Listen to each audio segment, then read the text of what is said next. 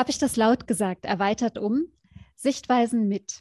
Gesendet sonntags, denn Sonntag ist Sichtweisentag. Timo Stockhorst und ich, Nicola Speer, möchten einige der von uns besprochenen Themen vertiefen, besser verstehen und das, indem wir uns jeweils eine Expertin, einen Experten mit Wissen, neuen, anderen Sichtweisen und auch Standpunkten einladen zu einem Gespräch. Ja, Nicola, und äh, wen haben wir heute dabei? Heute haben wir eingeladen ähm, Dr. Maximilian Gärtler. Ähm, er ist Arzt und Epidemiologe und arbeitet in Berlin an der Charité und dort im Institut für Tropenmedizin und internationale Gesundheit.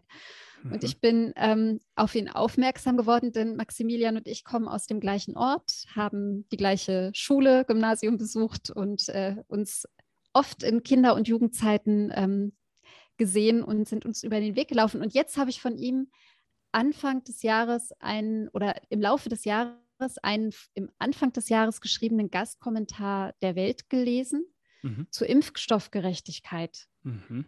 Und da haben wir beide uns ja gedacht, dieses Thema finden wir spannend. Jawohl. Das ähm, Interessante ist auch noch, dass Max schon seit vielen Jahren ähm, für die Nichtregierungsorganisation Ärzte ohne Grenzen arbeitet und dort ähm, in vielen Einsätzen unterwegs war, unter anderem in Guinea, im Tschad oder auch in Simbabwe. Und 2015 hat er zum Beispiel während der Ebola-Epidemie äh, dort auch ähm, gearbeitet und äh, vor Ort geholfen. Ja. Ja, klingt wahnsinnig spannend. Ich bin wahnsinnig aufgeregt und, äh, und mal sehen, wo sich das hinführt. Ich würde sagen, rufen wir einfach mal an. Wir rufen ihn an, genau.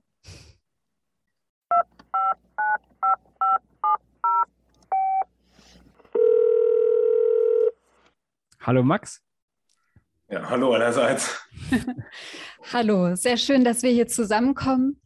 Max, es war nicht einfach, einen Termin zu finden. Und auch jetzt haben wir nicht alle Zeit der Welt, sondern ähm, schauen gegenseitig so ein bisschen auf die Uhr, dass du zu deinem nächsten Termin dann auch kannst. Aber ja, wie gesagt, sehr schön und danke, dass du dir die Zeit dafür genommen hast.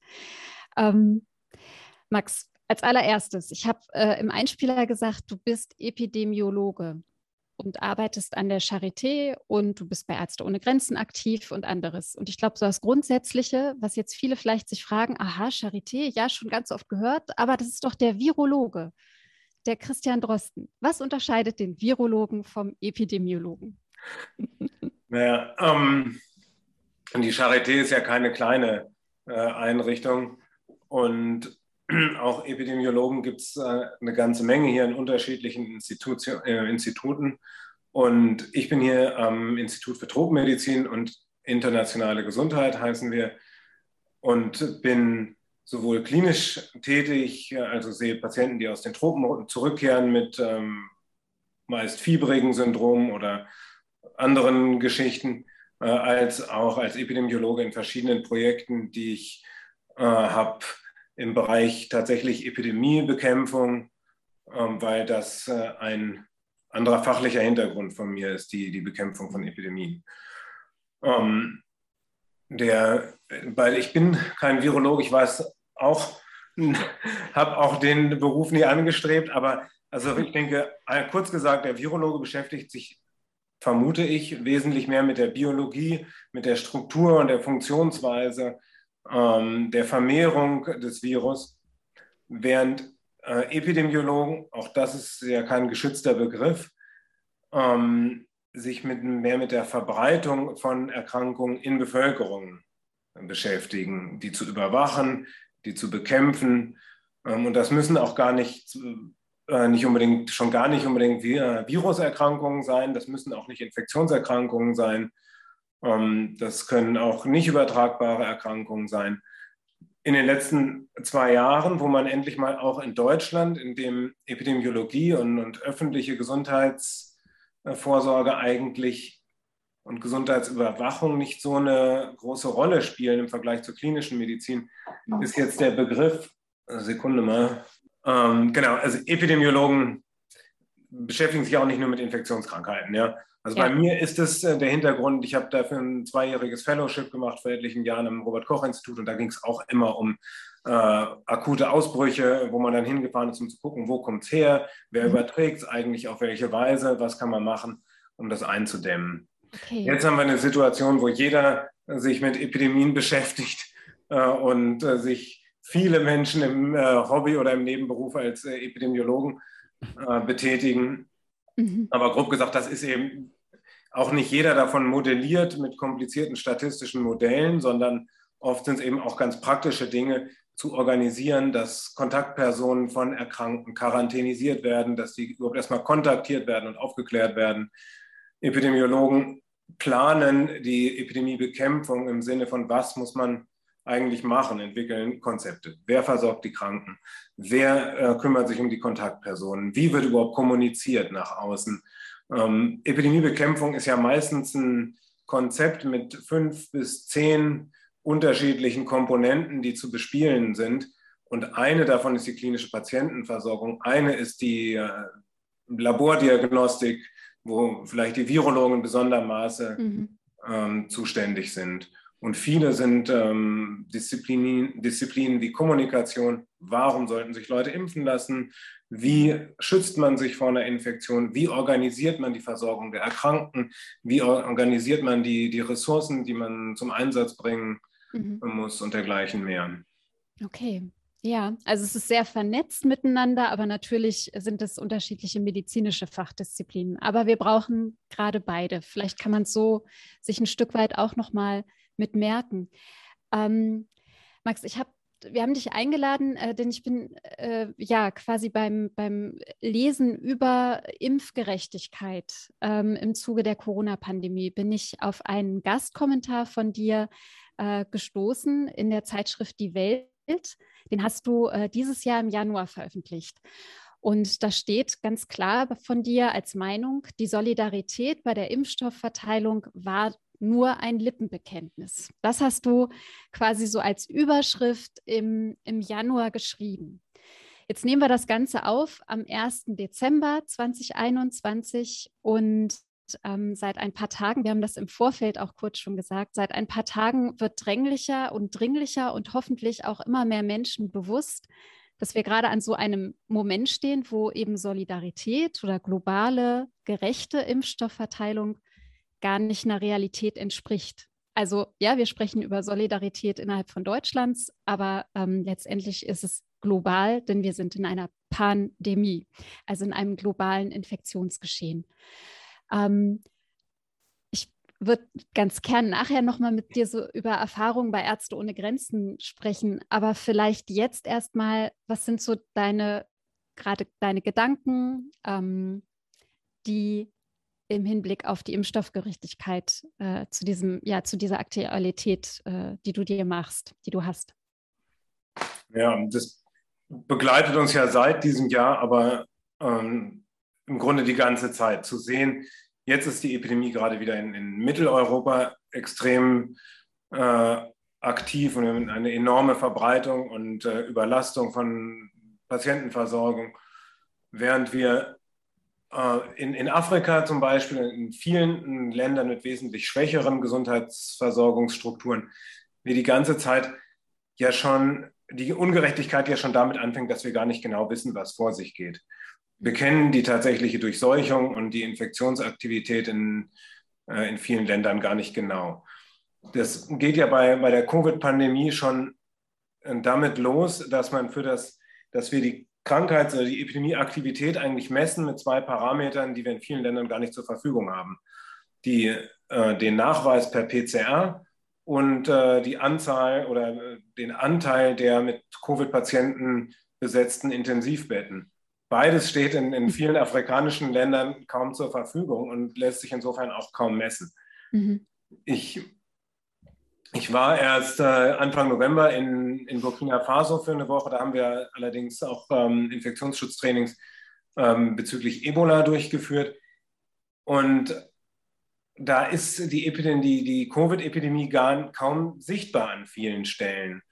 Es wird einem zwar berichtet, dass es verhältnismäßig viele Todesfälle gibt, auch auf dem Land, äh, aber eigentlich nur alte Leute.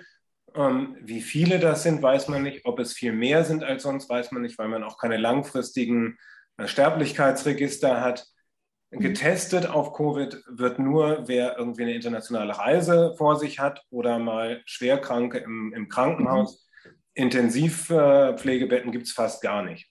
Ja. Unter diesen Bedingungen weiß ich schon mal gar nicht, was eigentlich los ist mit der Epidemie. Mhm. Parallel veröffentlichen doch etliche Forscher ähm, Daten zu, äh, zur Serumprävalenz äh, von Covid-19 auch in afrikanischen Ländern, bei denen deutlich wird, dass eben doch ein beträchtlicher Teil der Bevölkerung mit dem Virus in Kontakt gekommen ist. Mhm. Also Serumprävalenz, wenn du das Wort nochmal kurz ja. sagst. Mhm. Äh, also hinter die Seroprävalenz beschreibt letztlich, bei welchem Anteil der Bevölkerung finde ich Antikörper gegen dieses Virus im Blut und äh, muss annehmen, dass die irgendwann damit in Kontakt waren.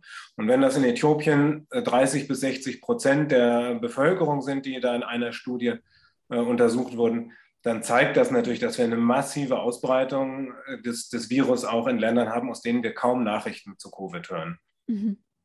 Mhm.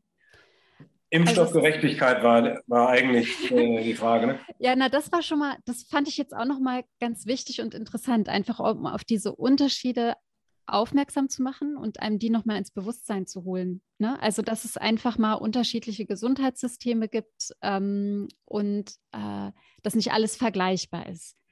Aber mit diesen Impfstoffen, wie wir damit umgehen, und dass es ja eigentlich so ganz viele Meldungen gab, ähm, die G20, die G7, äh, die WHO, äh, alle bemühen sich und machen Appelle und sagen, wir bringen jetzt ganz, ganz viel Geld rein, damit die Impfstoffe auch wirklich an Dosen weltweit verteilt werden und dann an den Mann und an die Frau gebracht werden können. Es ist also das Geld, es ist natürlich aber auch, ähm, wie wird dieser Impfstoff dann verteilt, zur Verfügung gestellt? Wie kann aber überhaupt auch verimpft werden? Also wie sind so die mhm. Infrastrukturen vor Ort? Und dass es aber ja eigentlich bisher noch überhaupt nicht geklappt hat. Also du hast eine Zahl genannt, die fand ich total krass. Du hast im Januar 2021 geschrieben, dass in den ärmsten Ländern der Welt gerade mal 25 Menschen geimpft waren. Januar oder Februar 2021. Und in einem Artikel von Amnesty International, da habe ich gelesen, im März waren es gerade mal 55 Menschen im ärmsten Land. Wir sind jetzt natürlich schon bei einer etwas höheren Impfquote, auch in ärmeren Ländern oder auf dem afrikanischen Kontinent, aber natürlich noch lange nicht bei dem, ähm, wo wir sein sollten. Und was heißt das jetzt? Also was heißt dieses doch nicht erreichte gerechte Verteilen der Impfstoffe? Ja, ich glaube, im Moment geht man davon aus, dass so um die sieben Prozent der, der Bevölkerung in Afrika möglicherweise geimpft sind, zumindest einmal. Das ist natürlich immer noch unfassbar wenig im, im Vergleich äh, zu den Impfquoten, die man, die man in den meisten westlichen oder wohlhabenderen Ländern hat. Mhm. Aber Jetzt sind natürlich auch, weiß Gott, nicht alle afrikanischen Länder gleich. In Südafrika sind, glaube ich, um die 25 Prozent geimpft. In Ruanda, wo ich äh, an Projekten beteiligt bin, sind die Impfquote eher um die 50 Prozent. Ähm, und dann gibt es äh, eine Reihe von Ländern, wo auch vom medizinischen Personal, also den vielleicht nicht eine ausgesprochen vulnerablen Gruppe, aber einer, die natürlich eine hohe Relevanz hat in so einer Epidemie, kaum jemand geimpft ist, wie in der Zentralafrikanischen Republik. Es ist mhm. also sehr, sehr unterschiedlich. Und wir sind in diese, wir sind ja in die Pandemie gestartet, natürlich gleich mit Impfstoffsuche. Und äh, die meisten werden sich erinnern können, dass es bereits in der ersten Hälfte 2020 Diskussionen darüber gab, welchen Impfstoff wird es geben, wann wird es ihn geben und wie macht man ihn zugänglich, für wen, was sind die, die dringendst zu impfenden Gruppen und dergleichen mehr. Und äh, auch in diesem Zusammenhang hat man die COVAX-Initiative gegründet und ich kann mich erinnern, dass auch die Europäische Kommission und ihre äh, Vorsitzende vollmundig damals festgestellt haben, das ist ein Ansatz, um äh, einen Impfstoff zu schaffen, verfügbar zu machen, und zwar für alle und äh, zuerst allen gerecht, die es dringend brauchen. Und es, äh, die Pandemie darf uns nicht auseinandertreiben, die muss allen, muss der Impfstoff zur Verfügung stehen und so weiter und so fort. Und was haben wir ein Jahr später gesehen? Tatsächlich äh, ist der, die, die COVAX-Initiative hat gar nicht Zugang zu den Impfstoffmengen gehabt, die sie gebraucht hätte, weil die ähm, viele Länder Parallelverträge mit den Herstellern gemacht haben und die Vorräte äh, aufgekauft äh, haben vom Markt, bevor sie in so eine internationale Fazilität hätten einfließen können. Mhm. Ähm, es wurde auch überhaupt nicht in dem Maße produziert, wie man sich das äh, gewünscht hätte ähm, in, in dieser frühen Phase. Und das hat jedenfalls überhaupt nicht funktioniert, dass dann parallel allen Ländern schnell so viel Impfstoff zur Verfügung gestellt worden wäre, dass die irgendwie die nächst, als erstes mal 10, 20 Prozent ihrer Bevölkerung äh, mhm. impfen können, sondern schwerpunktmäßig wurde in den wohlhabenden Ländern geimpft und in Afrika bis Mitte 2021 fast gar nicht. Jetzt sind es immerhin so viele Menschen, dass man es mal äh, berechnen kann, in, in einstelligen Prozentzahlen ausdrücken kann. Aber ähm, da ist noch ganz, ganz viel zu tun. Und wie gesagt, die Gerechtigkeit besteht nicht nur im Zugang zum Impfstoff.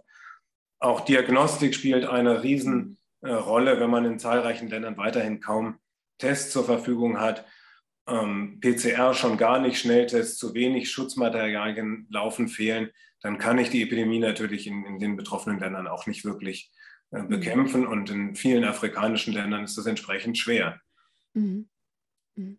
Magst du vielleicht nochmal in ein, zwei Sätzen die COVAX-Initiative erklären für alle, die diese noch nicht gehört haben? Ja, also soweit ich das äh, hinkriege in, in zwei Sätzen. Die Idee war tatsächlich von Anfang an, diesen Impfstoff bis auf der ganzen Welt brauchen. Es werden alle Menschen Zugang dazu brauchen. Wie bekommt man es hin, dass das einigermaßen gerecht ähm, geschieht? Und hat dazu diese Initiative von äh, WHO und EU-Kommission zusammen mit Frankreich und auch noch anderen Institutionen, äh, die sich mit Impfstoffbereitstellung beschäftigen, gegründet in der Vorstellung, man kauft dann, man verhandelt dann zusammen äh, für die, mit, den, äh, mit den Herstellern über die Preise, kauft zusammen ein und verteilt dann gerecht nach auszuhandelnden Schlüsseln. Mhm. Im Grunde war es das. Total neu, super, ja. Es, es, das Herz ist einem aufgegangen, wenn man sich mit humanitärer mhm. Hilfe äh, befasst und äh, weiß, wie ungerecht äh, die, der Zugang zu medizinischer Versorgung auf der Welt verteilt ist. Aber leider musste man auch einsehen, eben vor allem in der ersten Hälfte ein und diesen Jahres, dass, äh, dass das natürlich naiv war zu glauben, das würde dann äh, auch so kommen. Aber bei den, ich sage jetzt mal, bei denen, die in humanitärer Hilfe tätig sind, ähm, ist es schon zuerst so aufgenommen worden, wie ja endlich wird es richtig angegangen, beziehungsweise ja lösungsorientiert und so. Also ähm, ob naiv oder nicht. Also das, das, ist schon, schon auch ja einfach erstmal ein Hoffnungsschwimmer gewesen für oh. die Beteiligten, oder? Ja. Klar, ich meine, wir waren bei Ärzte ohne Grenzen auch skeptisch. Mhm. Ähm, das muss man ja auch sein, aber gleichzeitig auch äh, begeistert über, dass es überhaupt mal so eine Initiative gab. Ja. Denn ja. Ähm, in unserer Organisation wird seit mindestens 20 Jahren dafür gekämpft, für einen äh, gerechten Zugang zu Diagnostika, zu Therapeutika, zu Impfstoffen, mhm. Ähm, zu akzeptablen Preisen äh, und für die am meisten betroffenen Bevölkerung. Mhm. Und es ist ein mühevolles, äh, ein mühevoller Kampf, bei dem manches mhm. erreicht worden ist, aber oft eben auch nur Brosamen für die am schlimmsten betroffenen Bevölkerung mhm. übrig sind. Mhm. Ja, also da hatte ich auch ein Zitat gefunden äh, in einer Zeitung, die Entwicklung und Zusammenarbeit heißt. Die haben wir bei der EAO immer abonniert. Die ist so ganz, ähm, die widmet sich immer bestimmten Themen, die halt wirklich für so humanitäre Hilfe, aber auch entwicklungspolitische Zusammenhänge ähm, wichtig sind.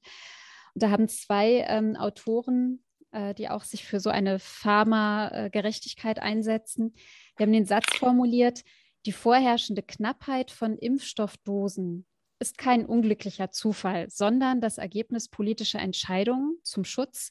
Und jetzt kommen wir zu einem weiteren Aspekt, zum Schutz geistigen Eigentums, also diesem Intellectual Property. Das heißt, wir haben ganz, ganz viel Geld so von Staaten und von Regierungen zur Verfügung gestellt bekommen, dass Pharmaunternehmen ganz schnell Vakzine überhaupt ähm, tatsächlich auf den Markt, also entwickeln konnten, äh, testen konnten und auf den Markt bringen konnten. Und sie konnten darauf dann aber Patente natürlich anmelden. Und diese Patente verhindern jetzt letztendlich unter anderem auch wiederum, dass es doch allen Menschen auf der Welt äh, zugutekommen sollte. Ist das zu verkürzt gesagt? Also es ist verkürzt gesagt, aber hat es noch, ähm, ist es richtig verstanden?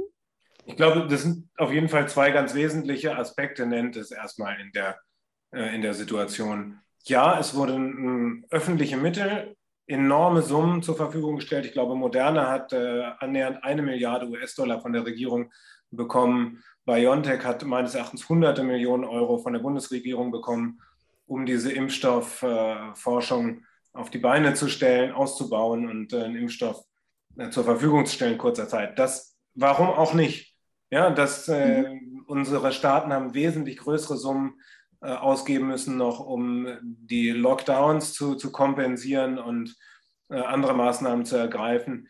Und man kann nicht eine Impfstoffforschung und Herstellung an der Uni mal eben für ein paar Millionen aus dem Boden stampfen. Da muss man sich an Kapazitäten wenden, die das können, professionell machen, für die es einen Anreiz gibt, das zu tun. Äh, gar keine Frage. Aber ich frage mich, wo waren die Verein welche Vereinbarungen wurden da getroffen, wenn ich öffentliche Mittel zur Forschung, zur Impfstoffforschung zur Verfügung stelle?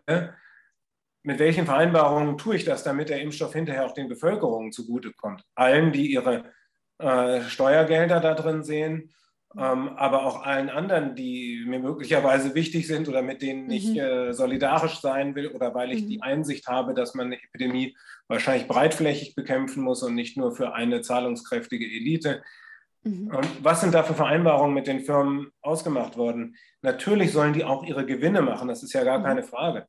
Aber wo ist, äh, was in, in welchen Grenzen? Und muss es nicht, bevor es an das Abschöpfen von Gewinnen geht, bei diesen, wenn das Ganze wesentlich aus öffentlichen Mitteln, wir sprechen ja nicht von mhm. fünf oder zehn Prozent, sondern teilweise mhm. von mehr als der Hälfte. Wenn das so großzügig aus öffentlicher Hand finanziert wurde, dann muss ich doch eine Vereinbarung mhm. haben, mit der ich sicherstelle, dass die Öffentlichkeit auch einen Effekt davon hat und nicht in erster Linie die Anteilseigner dieser Firmen. Also so eine und Transparenz und Spielregeln. Ne? Diese, diese mhm. Vereinbarung, die mhm. kennen wir nach wie vor nicht. Okay.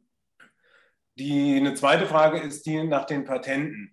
Also auch das kann man ja im Rahmen solcher Vereinbarungen klären. Wir haben äh, bei Ärzte ohne Grenzen und, und, viele, die sich ähm, in der Gesundheitsversorgung für arme Bevölkerung ähm, betätigen, die Erfahrung, dass Patente da im Grunde den Menschen nichts bringen.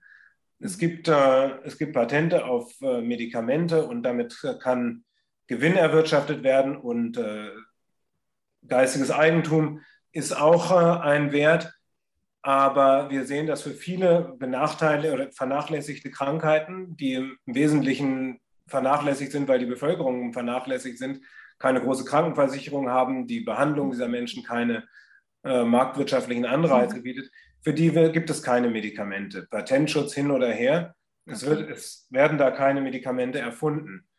Mhm. Stattdessen sehen wir, dass wenn es Medikamente für ähm, epidemische schwere Infektionen wie HIV oder ähm, multiresistente Tuberkulose andere und andere gibt, dann der Patentschutz äh, den Zugang limitiert für Bevölkerung, die eben nicht die hohen Preise bezahlen können für diese Medikamente.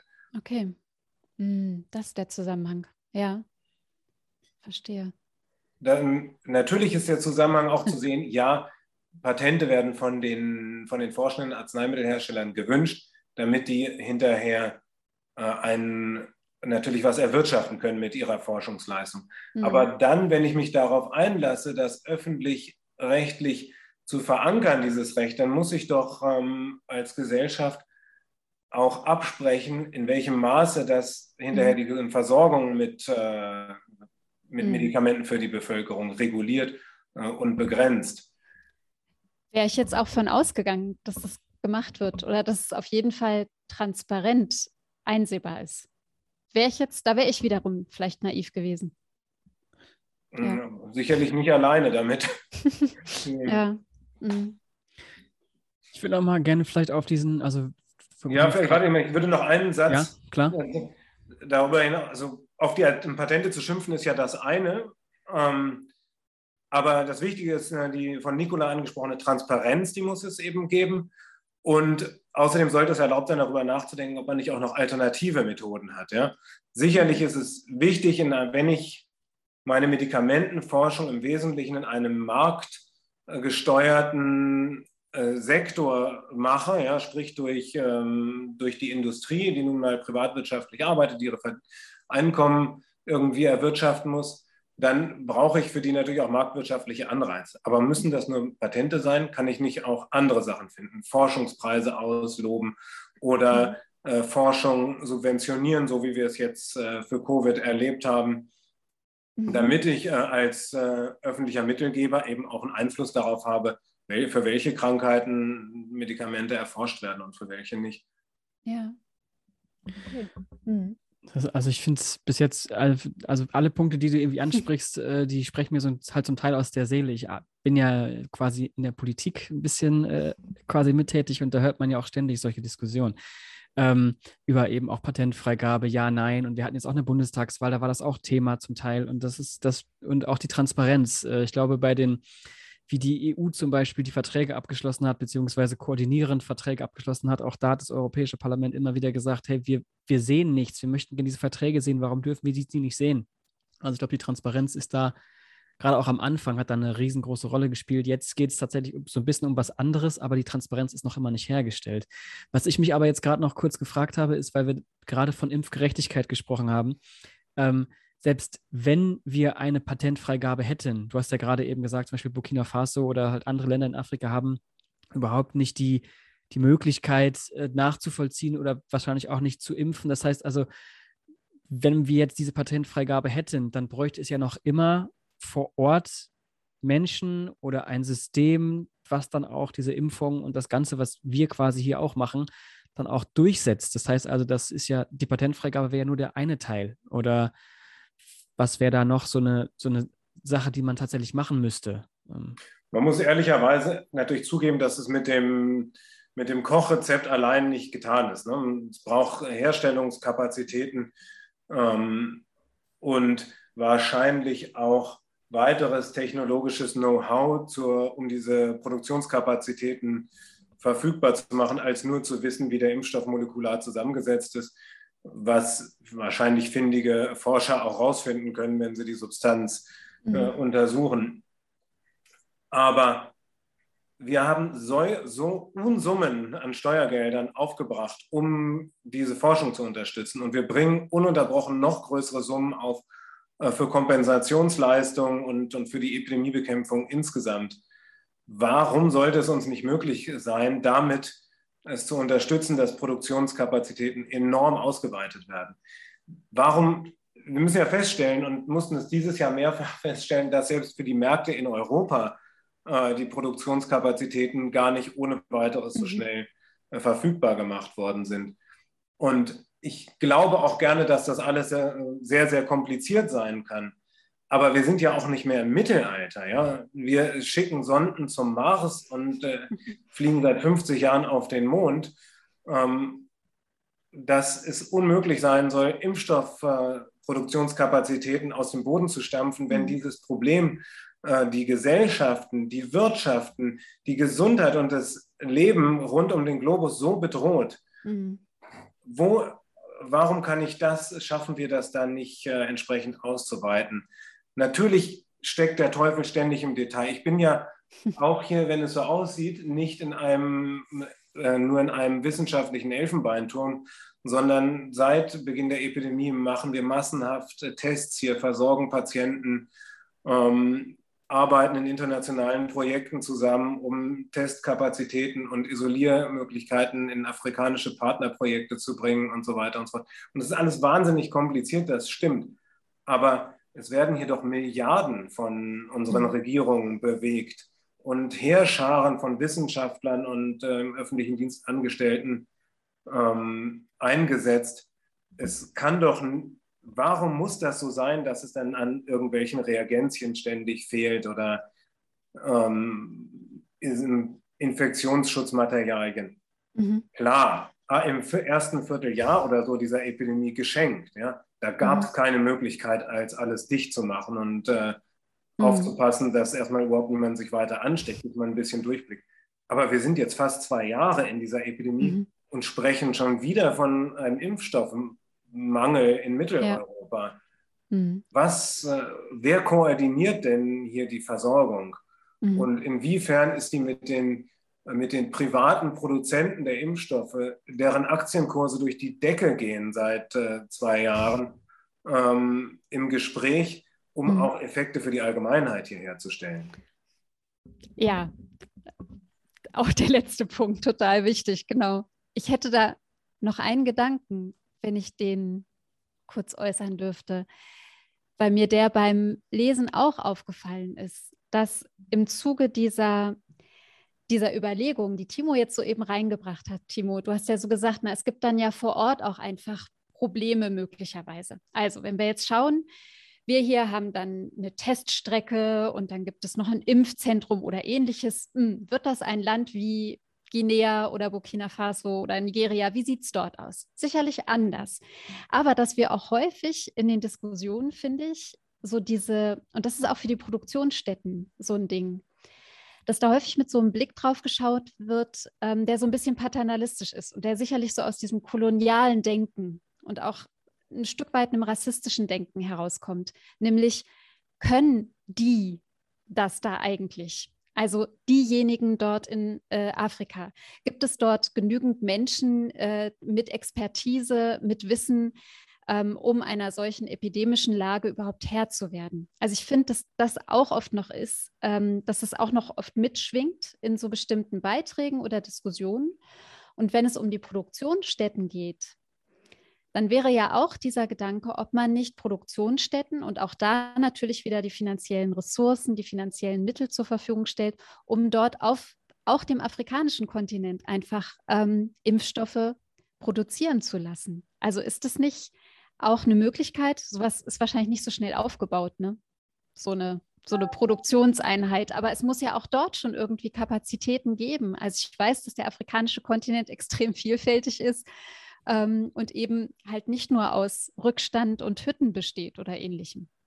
Ja, es gibt, ähm, also es gibt ganz konkrete Bemühungen mancher äh, Pharmahersteller, auch der äh, wesentlicher Impfstoffhersteller, die in den jetzt mit den Covid-Impfstoffen befasst sind, äh, in verschiedenen afrikanischen Ländern Impfstoffproduktionskapazitäten aufzubauen, mit aufzubauen oder zu unterstützen. Mhm. Das ist äh, und selbstverständlich gibt es auch Ressourcen in etlichen Ländern, auf die man aufbauen kann, natürlich vorwiegend in Südafrika, mhm. aber auch in, in, Ruanda gibt es meines Wissens jetzt intensive Bemühungen, da was zu machen.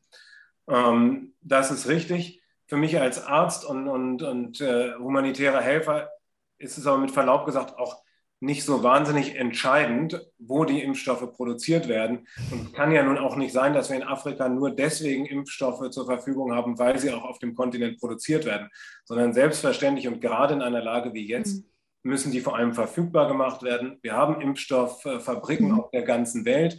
Wir haben die größten Impfstoffherstellungskapazitäten in Indien, Mhm. Und äh, ich bin 2020 davon ausgegangen, natürlich werden wir mit großer staatlicher finanzieller Unterstützung all Impfstoffherstellungskapazitäten äh, auf der ganzen Welt rekrutieren in kürzester Zeit, wenn es den Stoff gibt. Okay. Und mhm. produzieren massenhaft und das verfügbar machen. Und natürlich müssen die Produzenten und die Erfinder ihre Vergütung und den Nobelpreis erhalten und was noch alles. Aber dass wir nach ähm, jetzt einem Jahr, in dem geimpft wird, ähm, uns immer noch so schwer tun, einen gerechten Zugang dazu äh, herzustellen, das, das finde ich geradezu erschütternd. Mhm. Ich würde noch ein, gerne noch was sagen, auch äh, zu, dem, äh, zu den Epidemiebekämpfungsaktivitäten in, in Afrika und dem paternalistischen Blick, ja, der sich gerade äh, den man durchaus gespürt hat in, in der internationalen Epidemiebekämpfung jetzt äh, zu Covid-Zeiten. Ich glaube aber, dass vielen, die äh, in diesem Kontext arbeiten, die wissen ganz genau oder haben mhm. die Erfahrung gemacht wie ich, dass man, dass eine Impfkampagne zum Beispiel in einem afrikanischen Land ist im Allgemeinen eine ver verhältnismäßig dankbare Aufgabe. Mhm. Ich habe selber im, bei Impfstoffkampagnen bei Flüchtlingen im Tschad gemacht. Da hat man mit einem Team von zehn angelernten Leuten am Tag 1000 Kinder geimpft. Und wenn man das in großem Stil plant, dann können gut organisierte äh, Behörden mit Hilfe von Organisationen wie Ärzte ohne Grenzen, aber das machen auch andere, in kurzer Zeit äh, auch eine Viertelmillion Menschen im Rahmen einer Meningitis-Impfkampagne oder anderen Impfen. Da gibt es eine Menge Beispiele. nicht an einem Tag. Aber es ist definitiv so, das ist nicht das, äh, man ist da nicht zeitlich und organisatorisch limitiert. Ja. Klar, Comenati hat diese 80, minus 80 Grad Herausforderung und solche Sachen. Das mhm. müssen aber auch nicht minus 80 Grad am Patientenbett sein, sondern ähm, äh, auf einem wesentlichen Teil der Lieferung und Lagerungskette und so. Mhm. Aber die, die logistischen, logistische Probleme haben wir laufend in dieser Pandemie. Logistische Probleme sind aber meistens auch lösbare Probleme, wenn man Geld und äh, andere Ressourcen hat. Mhm. Einen Impfstoff erstmal zu erfinden innerhalb so kurzer Zeit, wie das geschafft worden ist. Ja, das war ein, natürlich eine fantastische Leistung äh, intelligenter Menschen, als ich es bin. Aber das, den Impfstoff an den Mann zu bringen, das sollten wir eigentlich äh, weltweit schaffen. Und da sehe ich logistische Probleme, administrative, ja, und offenbar auch nach wie vor einen Mangel an Solidarität. Mhm. Mhm. Ich will noch mal kurz die vielleicht ein bisschen Vielleicht, vielleicht, ist die Frage ein bisschen zu einfach, ein bisschen zu blöd, aber wir sind ja jetzt, du hast gerade gesagt, seit mindestens oder seit knapp zwei Jahren mittlerweile in dieser, in dieser weltweiten Pandemie.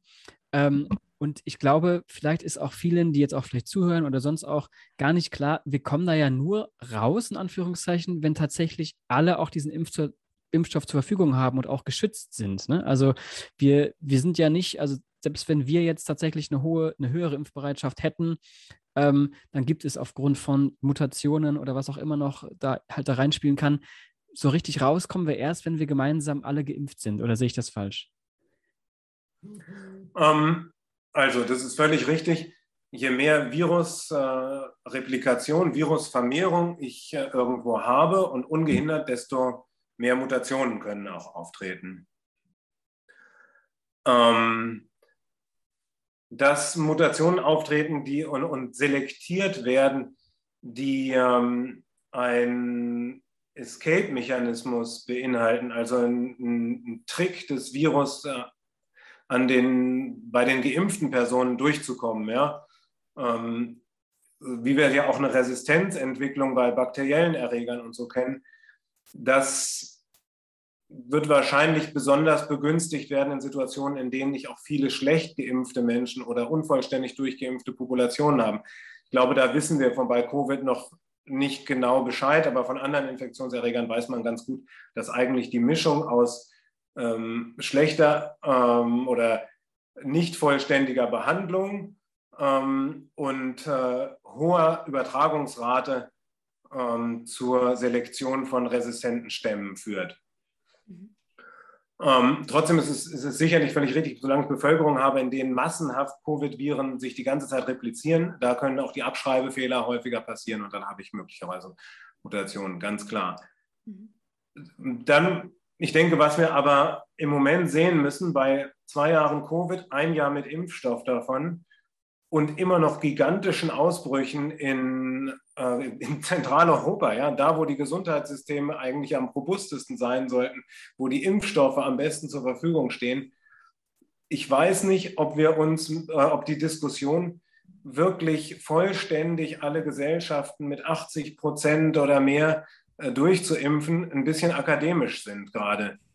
Also in, in Mittel, in, in, Deutschland und in Österreich muss man sagen, die Hütte brennt schon. Ja? Mhm. Ich brauche jetzt keine Diskussion darüber führen, ob ich mit einer Impfpflicht in einem halben Jahr alle geimpft habe. Genau. Ich muss jetzt mit allen Ressourcen, die ich habe, auf die äh, vulnerablen Gruppen gehen.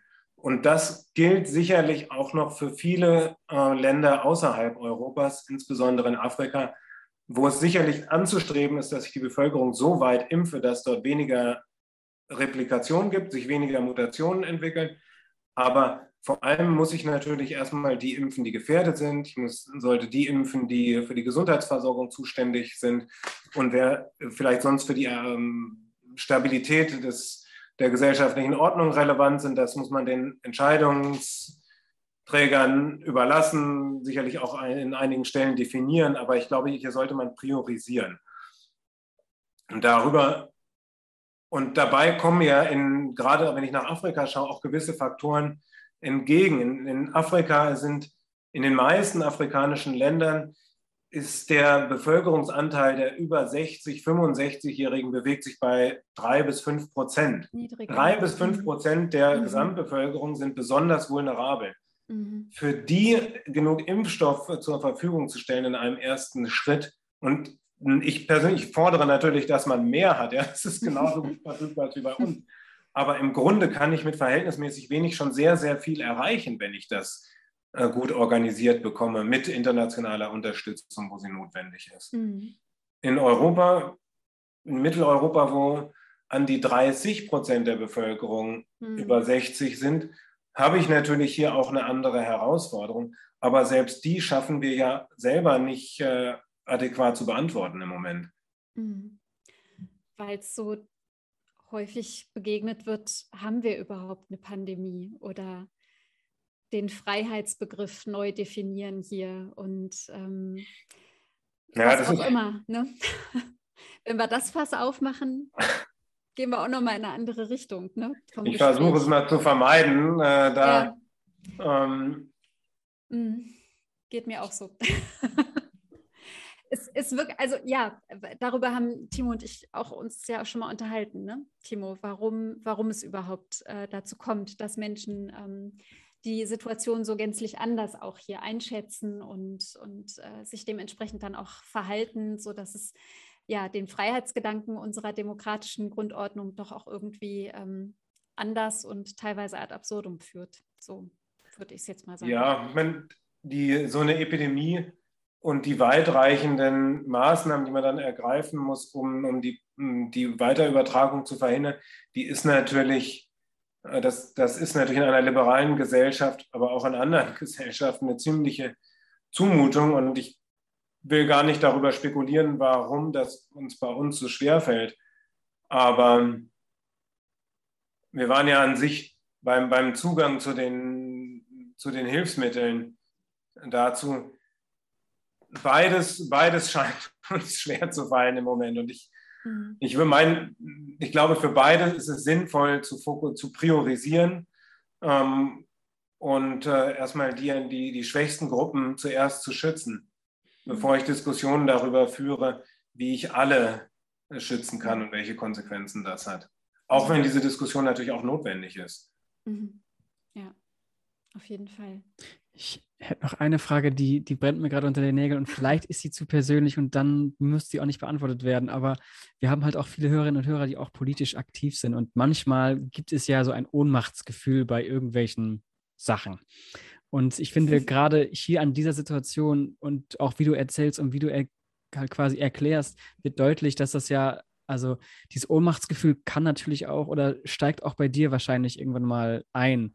Wie schaffst du es trotzdem, du bist ja jetzt schon sehr lange bei Ärzte ohne Grenzen und machst das, was du tust, schon sehr lange. Wie schaffst du es quasi weiterzumachen? Weil wenn ich das höre, denke ich mir, das kann doch nicht sein, wir stecken gerade so fest. So, also wie schaffst du das, wenn, das finde ich. Ja, nee, vielen Dank. Also ich bin ja hier auch in einer dankbaren Situation. Ja. Ich lebe mit, mit meiner Familie in, in Berlin und wir haben ja ein großartiges Gesundheitssystem zur Verfügung, wenn man im Gesundheitsbereich bleiben will. Und ich empfinde es als ein ausgesprochenes Privileg, mir, äh, mich mit der spannenden Frage äh, beschäftigen zu können, wie man Gesundheitsversorgung auch für Bevölkerung, denen es nicht so geht, besser verfügbar machen kann, dass ich äh, ähm, mich dafür engagieren kann, dass Gesundheitsversorgung ein vernünftiger, wirklich ein Menschenrecht sein sollte, auf das man überall Anspruch hat. Und ähm, das kann einen ja auch, ähm, das ist ja nicht nur, damit muss man nicht leidend durch die Gegend gehen mit dieser Aufgabe, wenn man in einem Kontext lebt, in dem man sich auch leisten kann, das zu machen, ohne deswegen zu hungern. Mhm. Außerdem macht es einfach auch total Spaß, international zu arbeiten mit äh, medizinischen Kollegen in in solch exotischen Kontexten wie die, wo einen Ärzte ohne Grenzen hinfordert, führt. Dass, dass, auch wenn die Motivation natürlich eine humanitäre ist, ähm, das kann man durchaus ohne Leidensmine machen. Mhm. Darüber hinaus, finde ich, muss man ja sagen, für den Kontext hier, ähm, auch, auch in Deutschland hat ja vieles total gut geklappt in dieser Epidemiebekämpfung. Ja, was haben wir vor anderthalb Jahren Positives erfahren, wie die Leute das ernst genommen haben bei uns und zusammengestanden haben und ähm, Es war zwar auch nicht schmerzhaft am Anfang, wie jetzt, aber erstmal wurde das ja mit einem enormen Engagement aufgenommen. Äh, unsere Regierung hat ohne allzu viel Gegenwehr äh, zu verspüren enorme Summen mobilisieren können, äh, um, um diese Epidemie zu bekämpfen.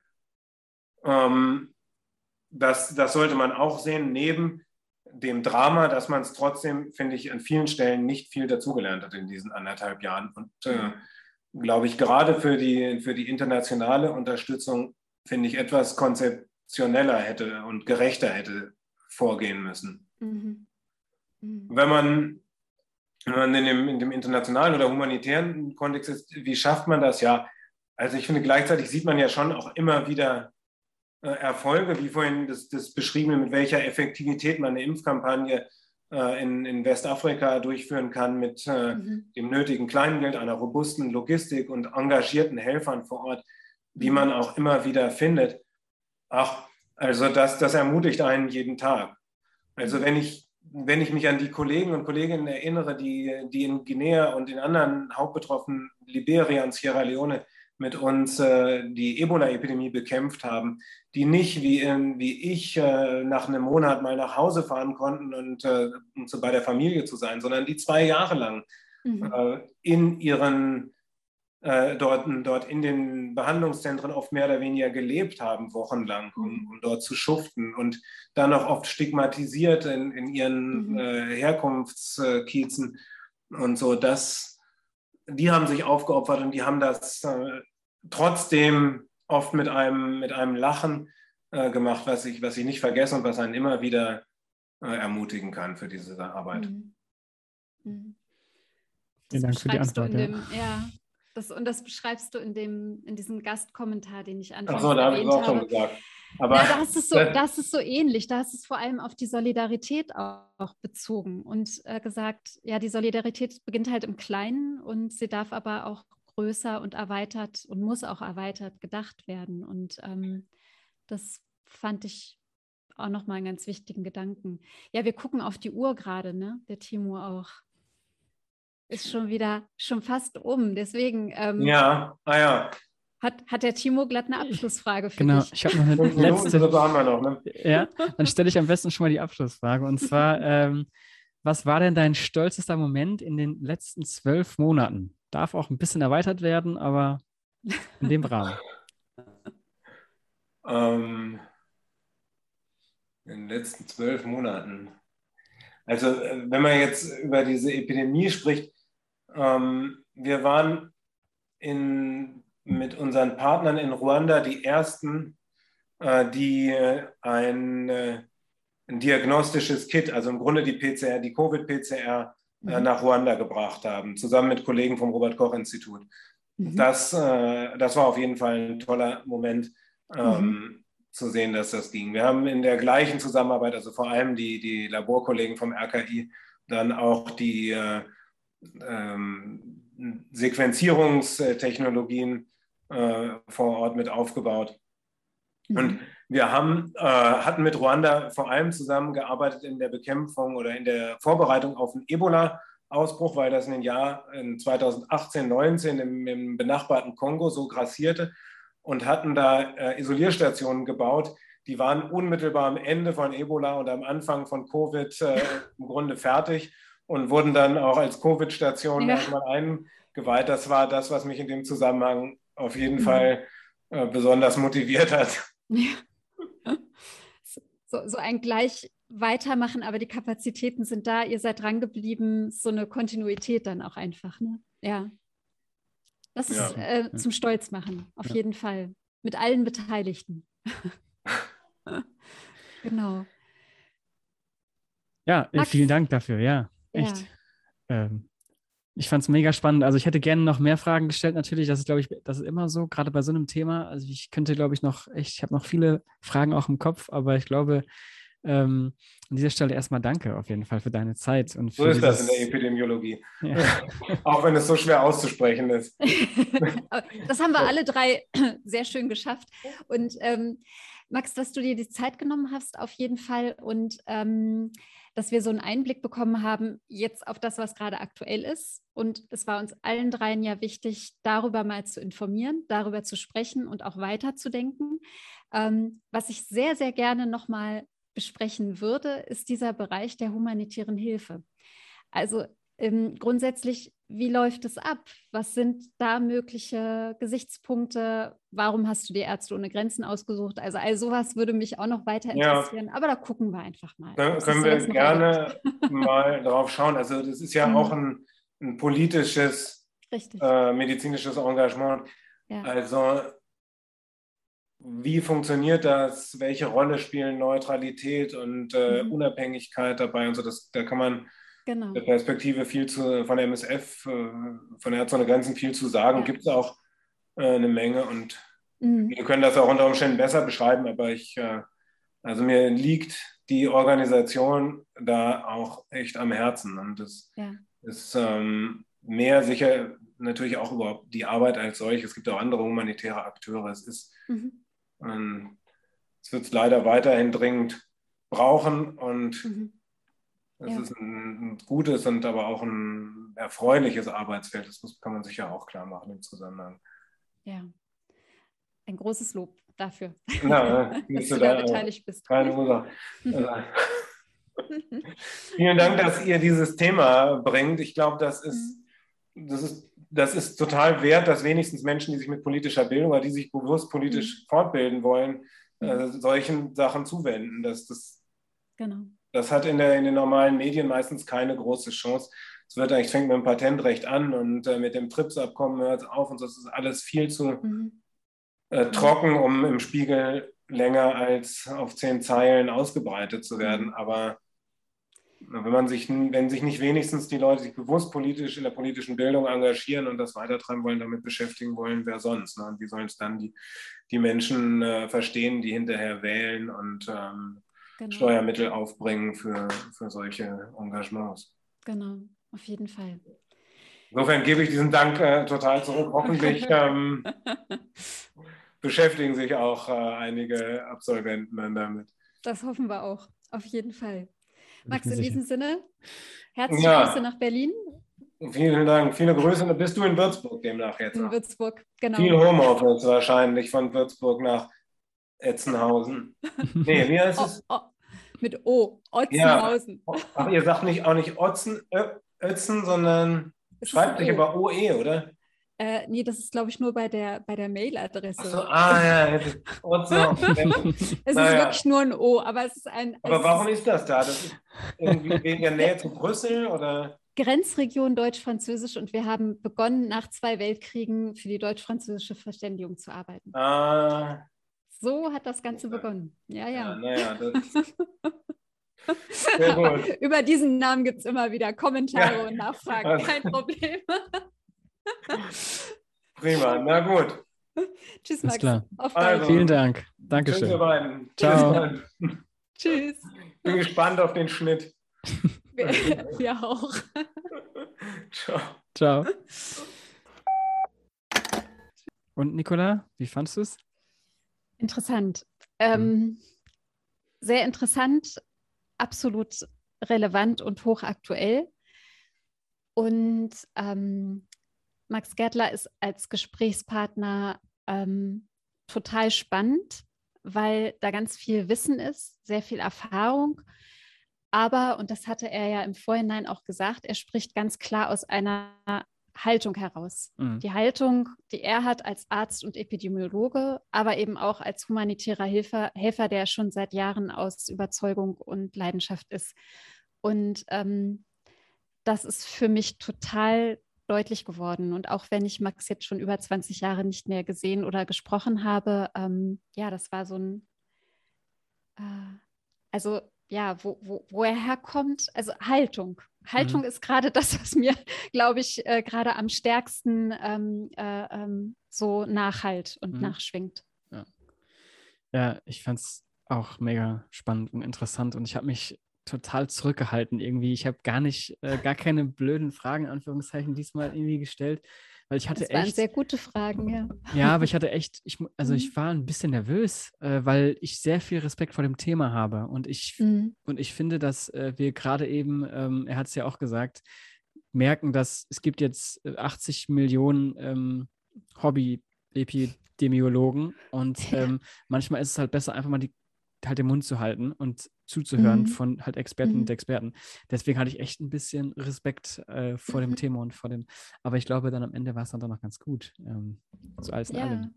ja, dass wir zu dritt im Gespräch waren, Ja. auf jeden Fall. Mit einem klaren Experten. Ja, definitiv. Ja, ja. Hat mir sehr, sehr gefallen.